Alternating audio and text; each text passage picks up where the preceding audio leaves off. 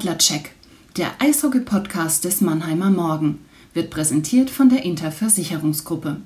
Kompetenz, Fairness und Vertrauen machen das Mannheimer Unternehmen zum perfekten Ansprechpartner für alle Fragen rund um Gesundheit, Vermögen oder Vorsorge. Jetzt geht's los mit dem Podcast. Viel Spaß mit dem Adlercheck wünscht die Interversicherungsgruppe.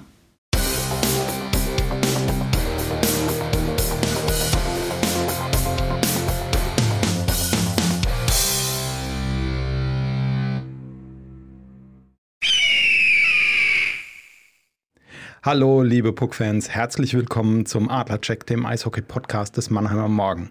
Normalerweise sitzt mir Christian Rotter hier gegenüber, aber es ist auch eine gute Tradition, dass wir Studiogäste haben, entweder per Telefon oder dann eben auch live im Studio, wenn Corona das zulässt.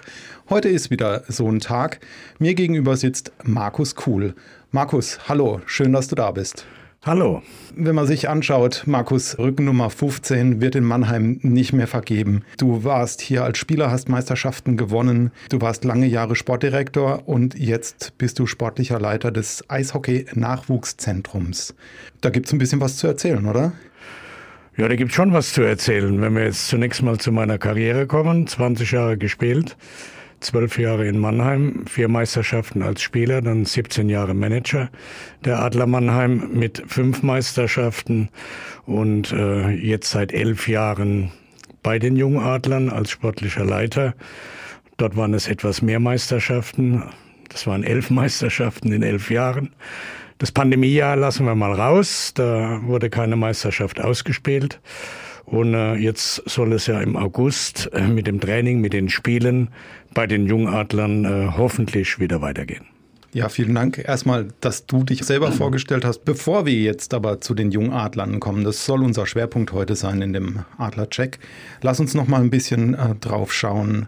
Ähm, du verfolgst bin ich mir sehr sicher, die, die Profi-Adler trotzdem weiterhin, auch wenn du jetzt nicht mehr in der ersten Reihe stehst.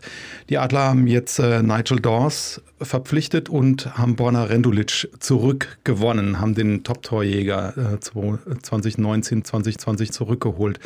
Hm, kannst du das so ein bisschen einordnen für dich, auch in nicht offizieller Funktion, wie du, wie du äh, im Vorgespräch gesagt hast? Ja, ich denke, die, die Neuverpflichtungen der Adler sind durch die Bank äh, höchste Qualität. Bonarendulic ist uns sehr gut bekannt aus der Saison, die er hier gespielt hat und ist bestimmt ein Spieler, der äh, vom Toreschießen her oder von der Gefährlichkeit her äh, zu der Spitze in der DL gehört. Mit Michael Dawes, äh, den kenne ich nicht so gut, aber wenn man seine Vita anschaut, war er ja der beste Ausländer, der in der KHL, in der russischen Liga gespielt hat und das ist natürlich schon auch sehr gut. Ich denke auch mit Holzer, mit dem äh, jungen Russen, den wir haben, und mit Schwarz äh, sind die Abgänge mehr als gut ersetzt. Und äh, da können wir uns auf eine sehr attraktive und torfreudige Saison freuen. Mhm. Du hast gerade Kopinian Holzer erwähnt. Der war als noch nicht richtiger Adler bei der WM dabei. Einer von starken Adlern. Du hast die WM mit Sicherheit auch verfolgt. Platz 4 ist ein bisschen bitter, dass man es nicht äh, geschafft hat, die Medaille mit nach Hause zu bringen, oder? Ja, war sehr bitter. Zum, wenn man vor allen Dingen das Spiel gegen Finnland sieht, äh, im im Halbfinale, dann äh, war es eigentlich sehr schade, dass wir es nicht geschafft haben, weil ich glaube, dass wir noch nie eine finnische Mannschaft so dominiert haben wie in diesem Jahr. Aber es hat am Ende auch ein sehr gutes Zeichen, dass wir wissen, dass wir mit den Top-Mannschaften der Welt mithalten können. Das haben wir jetzt einmal bei der Olympiade gesehen und äh, jetzt zum zweiten bei der Weltmeisterschaft. Und somit ist das deutsche Eishockey die letzten Jahre auch dahingehend äh, unheimlich gewachsen und äh, hat sich sehr verbessert. Und wenn ich dann sehe, dass sowohl bei der Silbermedaille als auch bei der WM jetzt um die zehn Jungadler mitgespielt haben, die jetzt natürlich älter sind, keine Jungadler mehr, dann äh, freut mich das umso mehr. Mhm. Aber einer, der noch vor nicht allzu langer Zeit erst Flügge geworden ist von den Jungadlern, Moritz Seider, für den war das ja mit das Top-Turnier und er wurde ja auch ausgezeichnet als bester Verteidiger. Ist das so einer, Der ist seit 2015 ähm, bei den Jungadlern gewesen. Bis 2018 hat er den Sprung in, in den Profibereich geschafft. Ist das so einer, so, so eine Art Prototyp made in Monnem? Ja, nicht ganz Medienmannem, weil er ist ja erst zur U17 gekommen bei uns, also wie du sagst, mit 15 Jahren. Äh, hat sich aber diese Entwicklung, die er durchgemacht hat, äh, bei den jungen Adlern, dann bei den Adlern, deutscher Meister geworden und dann äh, rübergegangen nach Amerika und jetzt letztes Jahr in Schweden gespielt, zum besten Verteidiger gekürt, jetzt bei der WM zum äh, besten Verteidiger gekürt. Diese Entwicklung, die er durchgemacht hat, ist für mich persönlich natürlich auch sensationell. Und ich bin immer wieder überrascht, wenn ich das Spiel sehe oder das Spiel danach etwas so für mich analysiere, ist es sehr schwer zu erkennen, ob er irgendeinen Fehler gemacht hat. Er macht kaum Fehler. Er kann jede Situation, kann er spielerisch lösen. Er, fällt, er verfällt nicht in Hektik. Wenn er unter Druck kommt, dann löst er das wirklich spielerisch und muss auch nur sehr selten den Druck so ertragen, dass er die Scheibe über die Bande rausspielt, sondern da kommen immer die Pässe auf die Schaufel und äh, er hat den Überblick und die Ruhe, die, die er sich jetzt auch noch in Schweden geholt hat, wahrscheinlich. Es war eine sehr gute Aktion, finde ich, so im Nachhinein von den Kanadiern dass sie ihn nochmal nach Schweden geschickt haben, um, um das läuferisch starke Eishockey zu lernen und mit solchen Situationen umzugehen, weil alles schneller geht. Und ich glaube, jetzt ist er bereit, auch nächstes Jahr in der NHL zu spielen. Werner Bacek-Lorenz hat mir damals zum 75. Äh, vom MRC das war 2013, hat er mir äh, erzählt. Er ist damals noch, im, äh, um im Friedrichspark zu spielen, ist er damals noch über Holzplanken gelaufen und als Belohnung quasi für ein gutes Spiel gab es mal was zu essen und zu trinken, roten Schwattenmagen und eine Flasche Bier als 15-Jähriger. Das ist ja heute unvorstellbar. Kannst du ein bisschen erzählen, äh, wie das bei dir war? Ist ja wahrscheinlich auch heute nicht mehr vorstellbar. Mit 17 hast du bei den Profis auch angefangen. Ja, wie, wie hat sich diese ganze Sportart rasant weiterentwickelt? Okay, es hat sich alles, es hat sich alles verändert. Von der Infrastruktur, von den Stadien bis zu den Trainings äh, hat sich alles verändert. Ich war damals auch noch in der Zeit als Sechsjähriger, habe ich mich auch noch oben, wo jetzt die Mensa ist vom Friedrichspark, in so Holzboden umgezogen. Wir sind äh, den Gang runter zum, zur Eisfläche, da war ich, das habe ich auch noch miterleben dürfen oder auch müssen. Und äh, da hat sich natürlich in den Jahren jetzt mit dem Umzug in die Arena und mit den VIP-Boxen und mit dem Trainingsaufwand, mit den Trainern, die jetzt tätig sind, du hast ja um die Mannschaft herum, hast du ja vier, fünf, sechs Trainer, die alle ihren eigenen äh, speziellen Bereich haben, die spezifisch ausgebildet sind. Äh, du hast zwei Athletiktrainer, du hast festangestellte Physiotherapeuten. Du hast einen Torhütertrainer, einen Headcoach, einen Verteidigertrainer, einen Stürmertrainer, äh, Special Teams, Überzahl, Unterzahl. Da ist alles eben äh, sehr intensiv und jede Mannschaft macht es, somit gleicht sich das alles wieder aus. Wir hatten früher einmal die Woche Training im Nachwuchsbereich und der Trainer war ein Vater von einem anderen Spieler. Und jetzt haben wir im Nachwuchsbereich, nehmen wir jetzt mal die Jungadler, haben wir insgesamt 15 hauptamtliche Trainer, inklusive der, der Assistant Coaches, die, die mehr auf Aushilfsbasis arbeiten. Aber jede Mannschaft hat zwei, drei Trainer und jede Mannschaft hat einen eigenen Betreuer. Wir haben früher die Wäsche ja mit nach Hause genommen. Das hat sich alles geändert. Ne? Aber du hast die junge Adler jetzt äh, explizit auch nochmal angesprochen. Seit wann gibt es das Projekt und wie ist das entstanden? Wie ist das geboren? Also ich habe das damals 99 habe ich das gegründet. Damals, als der Herr Hopp eingestiegen ist bei den Adlern, war eigentlich die Grundlage einer, eines Sponsoring war bei dem Herrn Hopp immer, dass man auch den Nachwuchsbereich äh, dazu nimmt, dass man ein Projekt im Nachwuchsbereich macht. Das hat er ja bis heute nicht geändert. Er hat in, in Hoffenheim hat er seinen, äh, sein College, sage ich jetzt mal, oder seine Akademie in St. Leonroth draußen, macht er das Gleiche mit den Golfern. Beim Handball macht er das mit den Handballern. Die haben ja ihre eigene Akademie in Gronau. Und so war das auch im Eishockey. Und dann war die Voraussetzung, dass wir im Eishockey auch im Jungadlerbereich arbeiten, mit Nachwuchs arbeiten, dass die Kids von der Straße runterkommen. Dann habe ich damals als Manager noch das Konzept für die Jungadler geschrieben. Und da waren diese ganzen Dinge schon drin mit Schulsport und mit Laufschule und überregional, regional, mit Sichtungen in ganz Deutschland. Und damals hatte ich ja den Helmut Raff als Torhüter zu den Adlern geholt. Und äh, dem habe ich dann angeboten, eben dieses Projekt zu führen, nachdem äh, die äh, Pioneers Juniors, die hat noch der Fritzmeier gemacht, der Franz Fritzmeier, ein Jahr lang. Und dann habe ich den Helmut de Raff, sage ich jetzt mal, nachdem er aufgehört hat und seine Karriere beendet hatte, als Jungadler Headcoach genommen. Und der hat natürlich dann dieses ganze Konzept äh, eins zu eins äh, umgesetzt und hat die besten Spieler eben auch in Deutschland überregional gesucht. Und äh, wir haben da auch von Anfang an die Möglichkeit gehabt, äh, mit einem Internat zu arbeiten mit einer Schule zusammenzuarbeiten, um da dieses Konzept auch umzusetzen.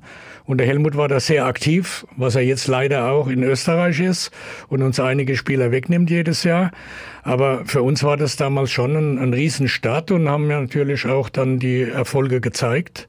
Und die Spieler, die dann über die Jahre hinweg auch in die Liga gekommen sind oder international gespielt haben, nur mal so eine Zahl. Und durch das Projekt sind 250 Spieler gegangen und davon sind 220 Profi geworden. Also haben aus ihrem Hobby durch die Jungadler, durch das Projekt eben auch den Sprung geschafft, äh, um mit dem Eishockey Geld zu verdienen. Mhm. Ähm Du hast gerade schon gesagt, ja, bundesweit gesichtet. Das war von Anfang an einer eurer äh, Bereiche, auf die ihr äh, geguckt habt. Aber hättet ihr euch träumen lassen, dass wirklich sowas da draus entsteht. Du hast ja die Zahlen gesagt und, und genannt, die imposanten, äh, wie viele Spieler äh, ihr durchgeschleust habt, sage ich jetzt mal ein bisschen frech, und wie viele davon auch den Schritt in den Profibereich geschafft haben. Nee, sowas kann man nicht voraussehen. Ich glaube, das ist äh, einmalig im Sport im Allgemeinen. Ich meine, wenn ein Fußballclub, sage ich jetzt mal, so eine Erfolgsquote in ihrer Akademie hätten, dann äh, könnte man ja schon Ablösesummen verlangen. Das ist ja das eine. Ablösesummen gibt es im Eishockey nicht. Das heißt, wir bilden Spieler aus für die Liga, für die Adler, für die NHL oder für andere Ligen und die gehen dann ablösefrei, gehen die dorthin. Also es ist ein reines Projekt, den Jungs äh, gegenüber, die auszubilden, die, die Laufschule, die Kinder von der Straße zu holen, einfach zum Sport zu bringen. Äh, das, das ganze Konzept beruht darauf, dass man ja, dass man die Jungs ausbildet und ihnen irgendwo Ziele setzt und sie zu einem besseren Menschen erzieht. Mhm. Wenn man jetzt mal schaut, so ein bisschen in die Vergangenheit, äh, so in dem, in dem äh, Jahrgang 2005, 2006, äh, war zum einen Matthias Plachter und zum anderen David Wolf. Plachti ist die ganze Zeit eigentlich bei den Adlern geblieben, ist dann, hat es dann drüben in den USA versucht, äh, ist dann wieder zurückgekommen. Bei David Wolf hat es nach den Jungadlern sehr lang gebraucht, bis er es dann wieder geschafft hat oder auch die Adler es wieder geschafft haben, ihn zu holen. Ähm, glaubst du, dass das heute auch noch so gewesen wäre? Oder hätte man früher versucht, äh, so jemanden wie, wie David Wolf äh, zu halten? Nee, heute ist es eigentlich genauso. Wir haben ja mit Michaelis oder mit anderen Spielern, die erstmal versuchen, drüben Fuß zu fassen, mit, mit Yannick Möser, die drüben ins College gehen, haben ja, wir haben, momentan haben ja elf Spieler im College drüben, die es probieren, Nabravenik, die dann versuchen, von dort aus in die NHL zu kommen oder es über die AHL zu schaffen. Also AHL zur Erklärung ist die zweite Liga in Amerika, sind die Farmteams von, der, von den NHL-Mannschaften, die dann ihre Spieler auch aus dem College rausholen. Wenn sie es dort nicht schaffen, dann sind sie natürlich auf dem freien Markt. Ob sie dann direkt zu den Adlern kommen, ob da eine Stelle frei ist für sie, ist die Frage. Aber ich glaube, dass viele Spieler, die dann weggehen, ob das der Möser ist oder andere Spieler, die, die klopfen dann schon bei den Adlern an und sagen, können wir zurückkommen, ist ein Platz frei dann werden die genommen. Das heißt, die werden ihre Ausbildung, die sind ja nicht immer bereit, mit 18, 19 Jahren direkt bei den Adlern, bei so einem attraktiven und vollen Kader zu spielen, sondern die gehen dann schon mal weg und versuchen es erstmal woanders, ob es ein Soramis ist oder ein Stankovic oder die Spieler, die in Heilbronn spielen. Da haben wir insgesamt sieben Spieler von den jungen Adlern, die da als Förderlizenzspieler erstmal äh, auf ein anderes Level gehoben werden, um sich vorzubereiten für die Mannschaft. Und wenn ich die, die Adler sehe, dann, dann ist ein Spieler mit 17 oder 18, da reden wir vielleicht von einem Stützler, von einem Seider, von einem Dreiseitel, der direkt den Sprung schafft und da direkt, äh, also auch sehr gut spielt, auffallend gut spielt. Aber es gibt eben auch Spieler, die erst mit 21 oder 22 so weit sind.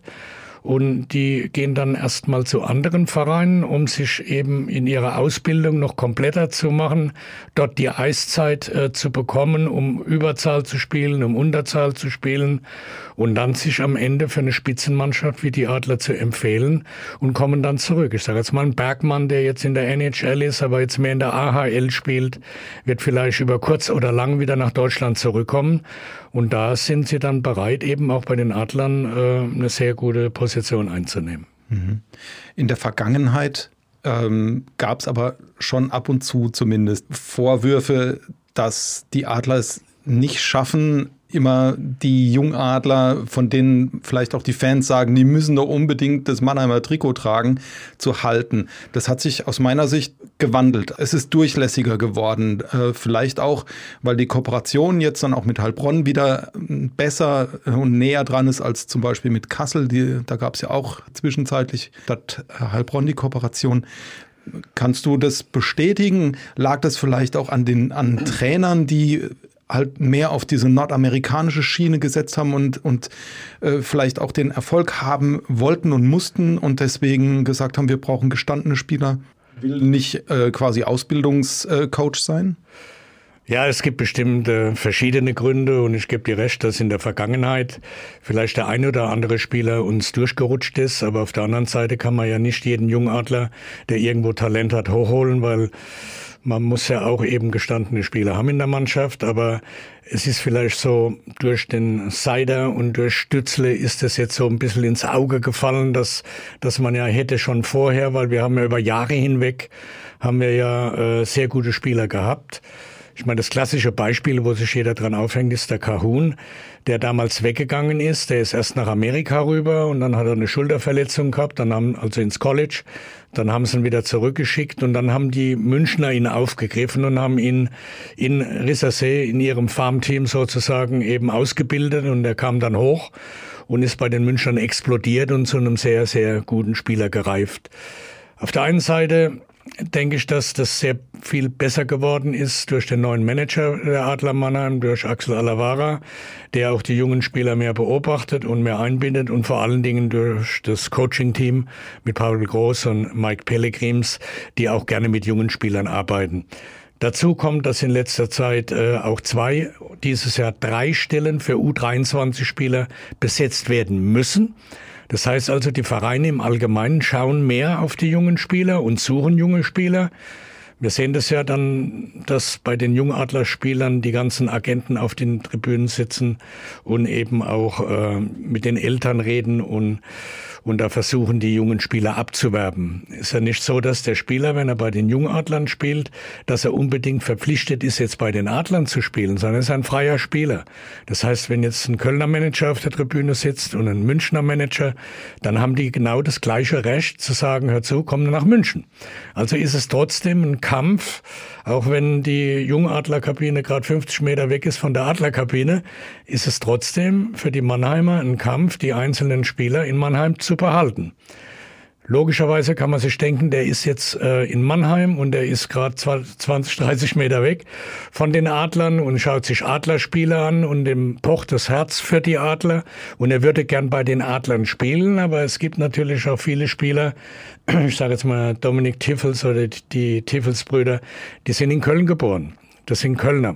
Die, der war jetzt drüben in Amerika und als er zurückkam, war für ihn natürlich irgendwo die erste Adresse Köln dass er nach Hause kommt. Aber das sind alles so Dinge, wo man sich vielleicht jetzt mehr drum kümmert, wo wir mit den Jungadlern und mit den Trainern auch mehr daran arbeiten, dass sie näher zu den Adlern sind, dass wir die schon im jungen Alter mal in der Vorbereitung mal mittrainieren lassen bei uns, dass sie mal in die Kabine reinschnuppern können, dass sie merken, okay, ein Pavel Groß kommt auch mal zu einem Jungadler-Training, schaut sich die Jungs an, wir machen ein äh, Trainingscamp vor der Saison wo eigentlich viele Jungadler dabei sind und auch externe Spieler. Dieses Prospect Camp, dass wir äh, jedes Jahr seit drei Jahren veranstalten. Das war ja alles in dem Konzept, was vor drei Jahren geboren ist, äh, mit drin, wo der neue Manager kam, die neue Trainergespann kam, war auch dieses Prospect Camp mit drin. Und somit versuchen wir die Jungadler schon in, im, im jungen Alter eben äh, ein bisschen an die Adler emotional zu binden, damit sie nicht gleich sagen, okay, mein Jungadler-Geschichte ist zu Ende, vielen Dank, tschüss, ich gehe nach Hause, ich gehe nach München oder ich gehe nach Köln oder nach Berlin. Mhm. Aber man muss ja auch sagen, zum Beispiel 2015 bei der Meisterschaft, das waren acht Jungadlerspieler dann. Ne? Also Dominik Bittner, den hast du ja auch jetzt zum Beispiel bei der WM, hat er ja eine, eine starke Rolle auch gespielt. Christopher Fischer damals dabei, Niki Gottsch, äh, Mirko Höflin, Frank Mauer, jetzt leider auch München.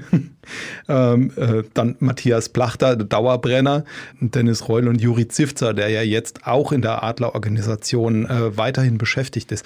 Also insofern sieht man auch, ähm, also die Kritik war vielleicht berechtigt, aber äh, es, es ist durchlässiger geworden. Ne? Ja, absolut. Wenn man die letzten Jahre den Kader der Adler anschaut, äh, sage ich jetzt mal Pi mal Daumen, haben wir immer so 10, 11 Jungadler Ex-Jungadler logischerweise bei uns im Kader gehabt. Ja. Und die Nationalmannschaft über die letzten Jahre, die waren auch zu 50 Prozent mit Jungadlern bestückt. Also hat sich das Projekt einmal für die Adler und einmal für die deutsche Nationalmannschaft, für Deutschland im Allgemeinen, schon gelohnt, kann man so sagen. Und wenn man jetzt sieht, wer alles drüben in der NHL äh, Furore macht und äh, on top natürlich äh, Dreiseitel, der, der zum besten Spieler der Welt eigentlich gekürt wurde als MVP, äh, kann man sagen, das Projekt hat sich natürlich äh, im Nachhinein, was man nicht vorhersehen konnte, außerordentlich gut äh, bewährt. Mhm. Aber so ein Projekt kostet Geld. Kannst du ein bisschen zumindest äh, mal einen Einblick geben, äh, wie sich das finanziert, wie viel Geld geflossen ist seit 1999? Ja, okay, das hat sich natürlich über die Jahre hat sich das etwas verstärkt, weil die Ansprüche werden immer höher und es wird alles teurer. Aber das Projekt läuft über die Stiftung von Herrn Hopp und wird eigentlich ausschließlich aus dieser Stiftung äh, finanziert über die letzten 20 Jahre. Die genauen Zahlen habe ich jetzt nicht im Kopf, äh, aber wenn du überlegst, dass du eigentlich äh, vier Nachwuchsmannschaften inklusive der kompletten Laufschule über das Jahr hinweg mit Internat, mit Spielen, mit Ligabetrieb, mit den ganzen Turnieren, die wir anbieten. Wir bieten ja extrem viele Turniere an, um, um die Jungs auch frühzeitig international spielen zu lassen. Wir Ihr seid unter anderem vor Corona regelmäßig in Kanada zu Gast gewesen und habt da auch für Furore gesorgt, ne? Wir sind regelmäßig in Kanada. Wir hoffen, dass wir dieses Jahr oder im nächsten Jahr im Januar wieder auf ein Turnier fahren können je nachdem, wie die Pandemie sich äh, da entwickelt. Äh, logischerweise. Und wenn du drei, vier Mannschaften in Frankreich, in der Schweiz und die reisen das ganze Jahr durchs Land, um ihnen eigentlich auch äh, bessere Spiele zu bieten, um sie äh, weiterzuentwickeln, um international zu spielen, dann äh, kann man sich vorstellen, dass das schon Geld kostet. Mhm. Du hast angesprochen, dass der Bereich Förderlizenz noch weiter ausgebaut wird. Ähm, und das soll ja stufenweise auch noch, noch weitergehen. Aus deiner Sicht der richtige Schritt, ähm, um die Breite weiterhin und damit dann auch die, die, die Klasse äh, aufrecht zu erhalten und diese Nischensportart, Randsportart, Eishockey hinter Fußball und auf Augenhöhe, sagen die einen etwas davor, sagen natürlich die anderen äh, zum, zum Handball zu haben. Also glaubst du, dass es der richtige Schritt ist? Okay, da gibt's für und wieder. Ja. Der ich persönlich muss sagen, habe da ein bisschen andere Meinung, weil äh, die letzten Jahre hat sich gezeigt, durch die ein, zwei Stellen, die zur Verfügung stehen für die jungen Spieler, dass jede Mannschaft auch junge Spieler sucht und versucht, denen äh, die Chance zu geben, weil sie ja auf dem Spielbericht stehen müssen. Äh, somit haben sie die Chance, mal zu spielen. Ich würde sagen, ein, ein Wert oder ein, ein Elias äh, wären bei dem alten äh, Prinzip jetzt mit, mit 18, 20 Ausländern äh, hätten die nie einen Platz bekommen. Jetzt spielen sie, jetzt spielen sie gut, jetzt entwickeln sie sich weiter. Paradebeispiel Wohlgemut aus Ingolstadt, der im Nachwuchs ja schon sehr gut war, aber der sich durch die Chance, dass er eben einen festen Platz bekommen hat, sich so weiterentwickelt hat, dass er jetzt ein äh, sehr wertvoller oder auch ein Nationalspieler ist. Und der zu den Adlern kommt. Und der übrigens zu den Adlern kommt, ja, Gott sei Dank. Okay, also auch da sieht man, ähm, ja, dass, dass die Arbeit äh, Früchte trägt.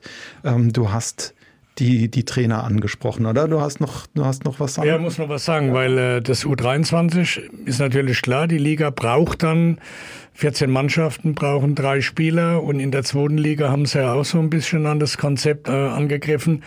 Da blutet natürlich die DNL, die U20-Liga, die wir haben, die blutet natürlich aus, weil die Spieler immer früher von ihren Agenten, von ihren Eltern, die sehen ja die Beispiele Seider, Stützle, oder ich bin genauso gut, warum spiele ich noch nicht oben? Das lockt die Spieler schon mit 17, 18 weg. Wir haben eine U20-Mannschaft, aber die könnte man auch U18 nennen, weil äh, wir behalten keine Topspieler mehr, die über 18 sind, weil die einen gehen nach äh, Kanada rüber, ins College oder in die Juniorenliga, andere suchen ihren Weg in die Schweiz oder nach Schweden. Also es gibt so viele Möglichkeiten für die jungen Spieler, die dann irgendwo dadurch die Begehrlichkeit haben. Äh, jetzt spielt der eine schon irgendwo in Heilbronn, der andere spielt schon in Köln und der hat Einsätze in München. Warum ich nicht? Und dann zieht's die Spieler weg und das blutet natürlich auch und die Qualität der DNL, der jungen Mannschaften hier in Deutschland, die lässt natürlich dadurch nach, weil wir nicht so viele Spieler haben. Und äh, das ist natürlich der Nachteil der ganzen Geschichte weiterer Aspekt könnte sein, bestätige mich oder, oder widerlege mich, dass es natürlich auch ein Kostenfaktor ist, weil man diesen jungen Spielern dann mehr bieten muss, damit sie zu dem Club kommen und nicht zu dem, oder? Ich glaube, bei den jungen Spielern ist der Kostenfaktor jetzt nicht, mehr nicht so ausschlaggebend. Bei denen geht es um Eiszeit.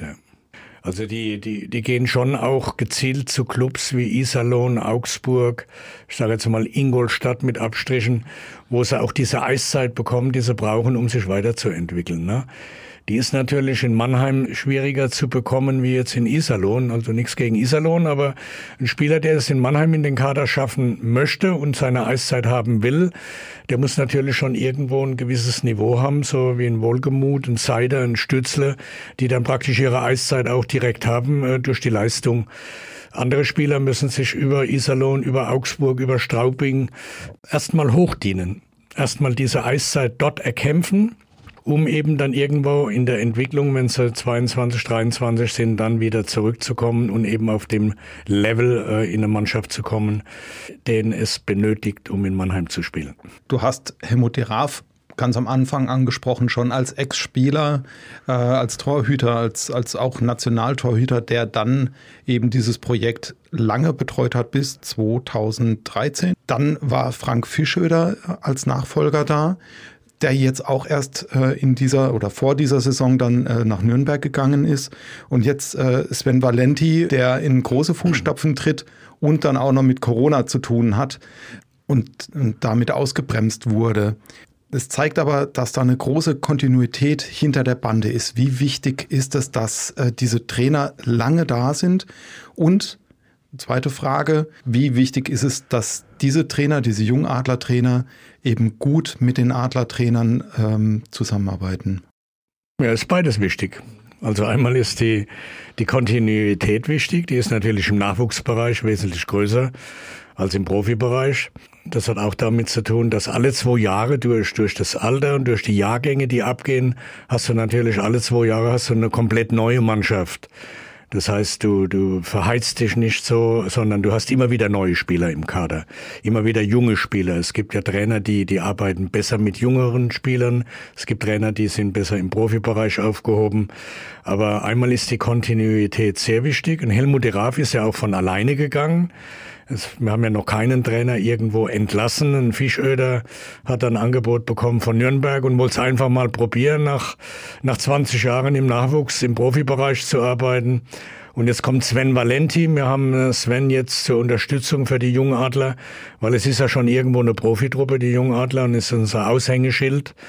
Wenn wir von den Jungadlern reden, dann reden wir ja auch von der Laufschule, dann reden wir auch von unserem Schulprogramm, wo wir mit äh, Kleinbussen die Kinder morgens abholen im Kindergarten und in die Arena fahren. Wir haben, wir bringen jedes Jahr 4000 Kinder aufs Eis, wo unsere Trainer praktisch für die Laufschule dann die Kinder raussuchen. Das Jungadlerprojekt ist ja nicht nur Stützle und Seider, sondern das ist ja auch hauptsächlich im Laufschulbereich, im Kindergartenbereich, diese ganzen Dinge zu machen. Man sieht eben nur die U20.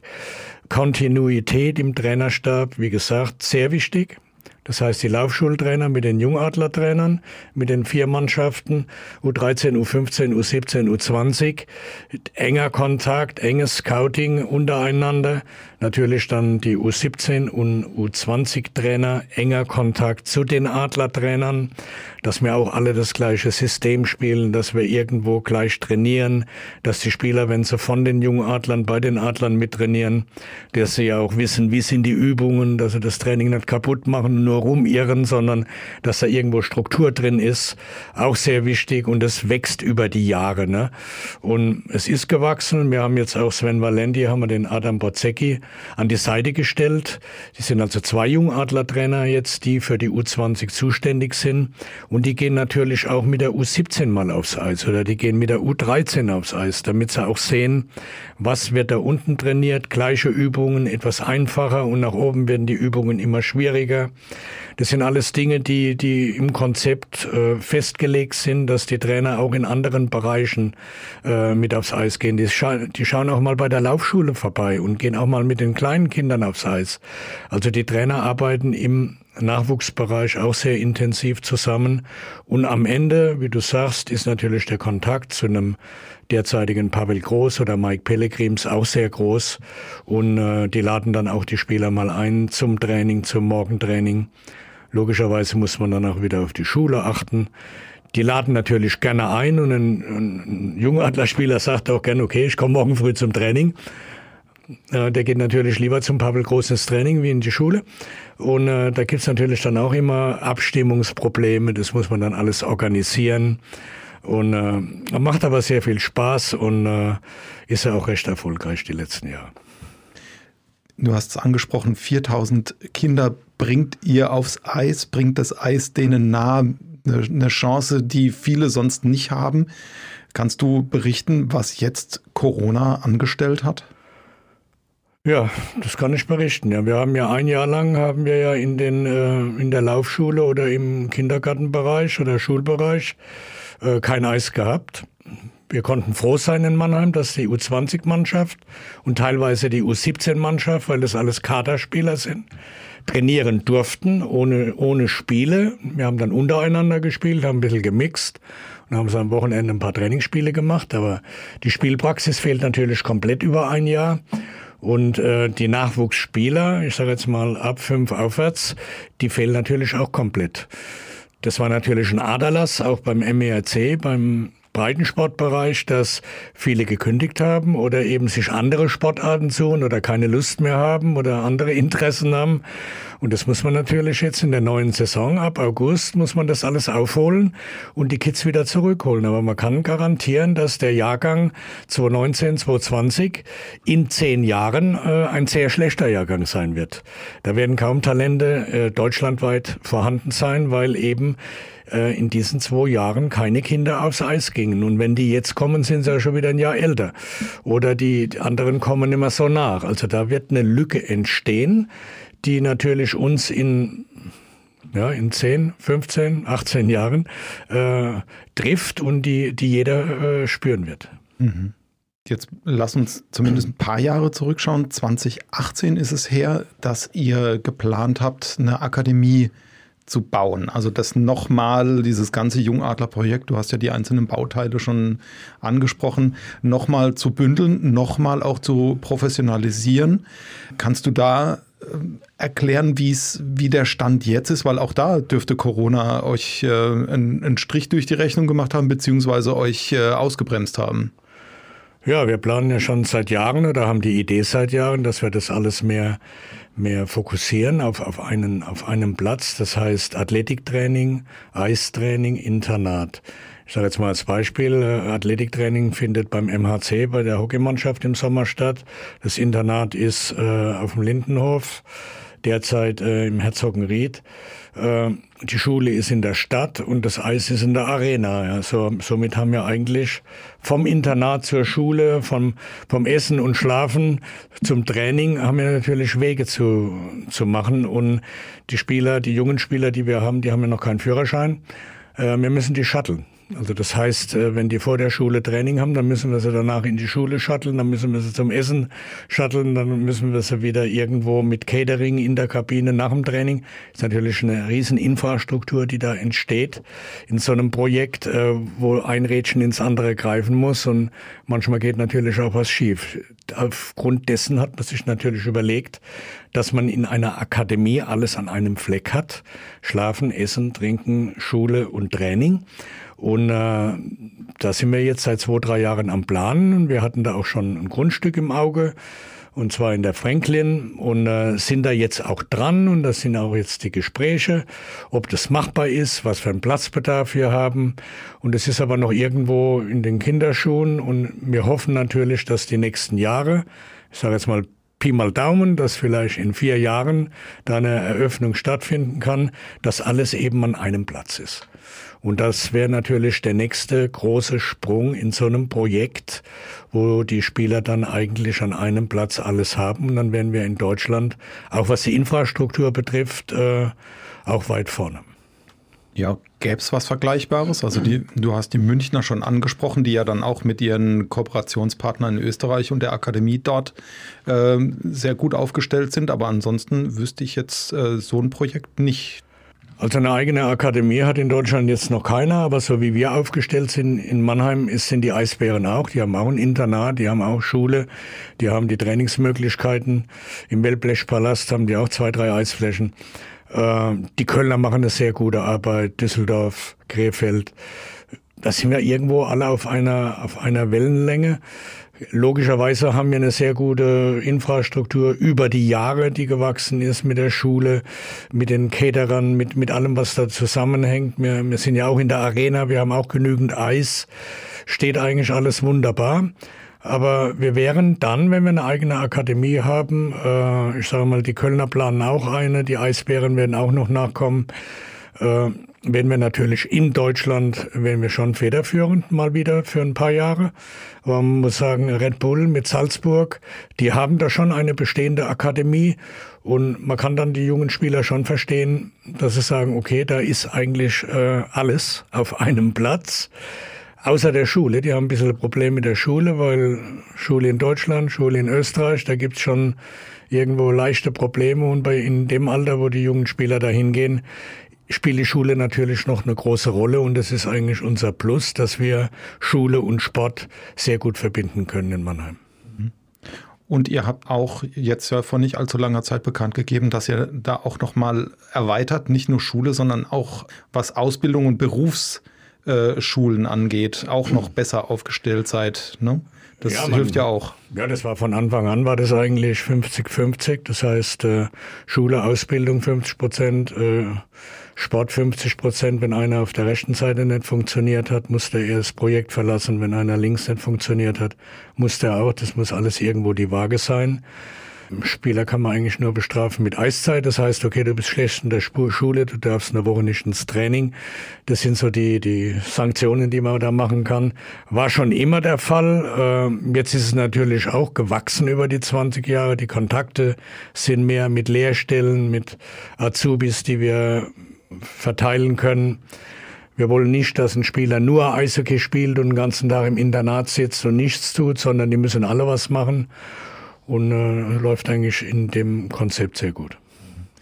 Und du hast ja die anderen Standorte auch angesprochen, hast aber auch gesagt, dann eben dieser 1920er Jahrgang wird ein, ein schwacher Jahrgang, aber ähm, mit eurer Arbeit und dann auch hoffentlich mit äh, bald der Akademie äh, sorgt ihr natürlich dann auch dafür, dass weitere Spieler dann auch äh, Richtung Nationalmannschaft dann parat stehen und hoffentlich dann auch äh, die Nächsten den Sprung über einen großen Teich schaffen, oder? Ja, wäre schön, klar. Aber man muss halt sagen, dass im Eishockey-Bereich die Spieler unten fehlen. Also wir haben nicht die Masse. Ja, wir haben nicht, sagen wir mal, die Eishallen oder in Deutschland, wo wir diese Masse wie in Russland, Kanada, Finnland, Schweden aufs Eis bringen können. Und, und äh, die Spitze des Eisbergs ist natürlich dann von der Qualität her, von der Menge her nicht so geartet wie in diesen typischen Eishockey-Ländern. Ich meine, wenn ich Toronto sehe, ich sage mal, in Toronto und Umgebung gibt es vielleicht dreimal so viele Eishockeyspieler wie in ganz Deutschland, Nachwuchsspieler. Und da gibt es manche Eishockey-Zentren mit äh, fünf, sechs Eisflächen, die von morgens bis abends ausgebucht sind. Und bei uns in den Großstädten, ob das Berlin ist oder Hamburg oder München, da reden wir vielleicht von ein, zwei Eisflächen. In Toronto gibt es wahrscheinlich 200. Und äh, das ist halt der Unterschied, der dann am Ende das ausmacht. In Deutschland spielt halt jeder Fußball oder auch viel Handball ne, in den kleinen Orten. Ist auch ein Sport, der nicht so viel Geld kostet. Eishockey kostet viel Geld. Die Schläger, die Schlittschuhe, wenn die Jungs, da braucht man schon ein bisschen finanzielle Unterstützung. Äh. Du brauchst die Eisfläche. Die Eisfläche ist das große Problem. Ne? Also es gibt ja immer weniger Hallen auch. Also die und die, die da sind, sind oft in die Jahre gekommen. Ähm, und äh, da gab es ja tatsächlich auch in den, in den vergangenen Jahren jetzt auch wegen Corona, weil ja dann keine Eiszeiten waren, äh, sind dann einige Hallen gar nicht mehr ans Netz gegangen. Ne? Genau, das ist ja auch das Problem, dass viele Kommunen das Geld nicht mehr haben, irgendwo eine Eishalle zu betreiben. Äh, das ist ja mit den Hallenbädern genauso. Dann macht man eben die Eishalle zu und äh, dann fallen Eishallen weg und dann kommt man gar nicht mehr aufs Land oder bekommt eben den Nachwuchs, den man braucht, um die, die Menge der Spieler, die man braucht, die nachkommen müssen, kann man nicht mehr produzieren und es wird irgendwo dann in der Spitze wird es dann irgendwann mal fehlen, ja. Das ist natürlich auch ein infrastrukturelles Problem in Deutschland, dass die Eishallen immer älter werden äh, und keiner das Geld zur Verfügung hat, diese neuen Eishallen zu schaffen oder zu kreieren. Wir sind natürlich hier in Mannheim paradiesisch aufgestellt mit dem Leistungszentrum Herzogenried oder mit der Arena mit zwei Eisflächen. Und äh, in der Vergangenheit war es in, in Wiesloch war eine Eis, ist eine Eisfläche, in Fernheim war eine, in Eppelheim, wir hatten hier fünf, sechs Eisflächen, Ludwigshafen, äh, wo wir unsere Laufschule auch betreiben konnten. Und die fallen jetzt so Stück für Stück, fallen die weg. Und äh, das trifft uns natürlich auch in der Zukunft umso wichtiger ist dann diese Professionalisierung, dass ihr die Spieler, die wirklich das Herz an Eishockey verloren haben, dass ihr die möglichst lange haltet und bestmöglich ausbildet. Genau. Und da wird uns so eine Akademie natürlich optimal entgegenkommen, weil dann können wir die talentierten Spieler, die es in Deutschland gibt, hier nach Mannheim locken, hier weiter ausbilden, drei, vier Jahre und äh, das hilft den Spielern natürlich enorm, wenn sie diese guten Trainer haben, wenn sie die Eiszeit haben, wenn sie die schulische Ausbildung kriegen, dann sind die natürlich äh, schneller bereit, um bei den Adlern zu spielen oder international äh, als vorher. Alles klar. Markus, ganz, ganz lieben Dank ich weiß nicht, es sei denn, dir liegt noch irgendwas auf der Seele oder brennt auf, auf, der, auf der Zunge, dass du noch irgendwie was loswerden willst. Abschneiden will ich äh, äh, dich jetzt nicht. Nein, nee, mir brennt im Moment nichts. Ich bin am Schwitzen hier und ansonsten äh, hat es schon gepasst. Ja. Okay, alles klar. Dann sage ich ganz, ganz lieben Dank, dass du dir die Zeit genommen hast. Wir würden uns freuen, wenn ihr uns ein Like dalassen würdet. Ihr könnt uns abonnieren bei Amazon, Apple, Deezer, wie sie alle heißen. Wichtig und schön wäre es auch, wenn ihr uns unter mannheimer-morgen.de slash podcast abonnieren würdet. Und Luft holen. Ihr könnt uns auch per Mail an podcast.marmo.de Feedback geben, also Rückmeldungen geben. Der nächste Podcast, den haben wir Anfang August. Dann höchstwahrscheinlich mit den ersten Infos zur neuen Saison, zur Eiszeit und allem anderen. Nochmal, Markus, ganz, ganz lieben Dank. Äh, ich sage Tschüss, bleibt gesund. Tschüss. okay, danke, ciao. Bevor ich mich jetzt endgültig verabschiede, ihr habt dann wirklich Ruhe von mir erstmal, aber es gibt noch einen obendrauf. Overtime. Da war noch was. Insider werden erkannt haben, dass Markus Kuhl bei den Personalien einen nicht genannt hat. Das liegt aber nicht daran, dass Markus Kuhl nicht den Finger am Puls der Zeit und äh, ganz nah an den Adlern hat, sondern daran, dass der Wechsel von Stefan Leubel zum schwedischen Club Skellefteå IK, AIK ähm, heißt es ganz genau, dass der noch nicht feststand, als ich das Gespräch mit Markus Kuhl aufgenommen habe. Das hat zeitliche Gründe gehabt. Ja, äh, Stefan Leubel, nach einem Jahr trennen sich die Wege schon wieder. Ähm, der Nationalspieler hatte sich bei der WM in Riga, wie man es so schön sagt, ins Schaufenster gestellt und ähm, Die Schweden haben zugeschlagen. Club aus dem hohen Norden, Skellefteå, liegt nur etwa 200 Kilometer vom Polarkreis entfernt. Also ähm, da kann er sich dann im Winter ähm, die, die Schneeschuhe anziehen und ein bisschen unterwegs sein.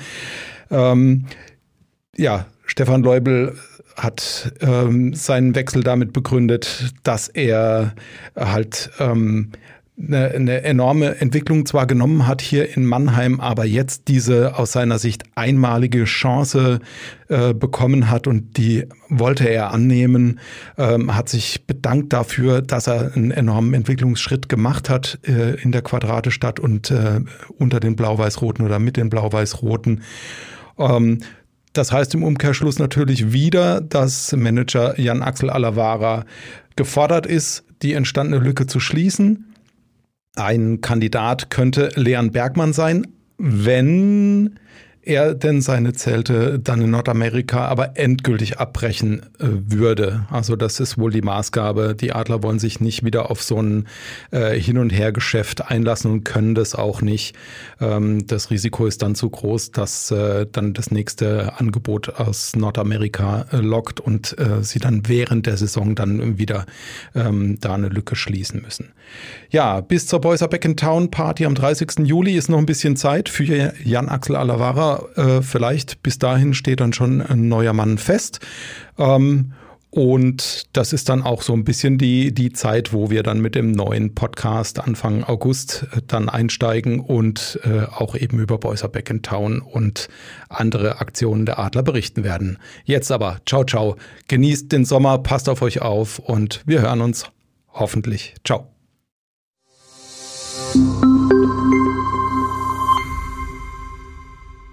Ein Podcast des Mannheimer Morgen.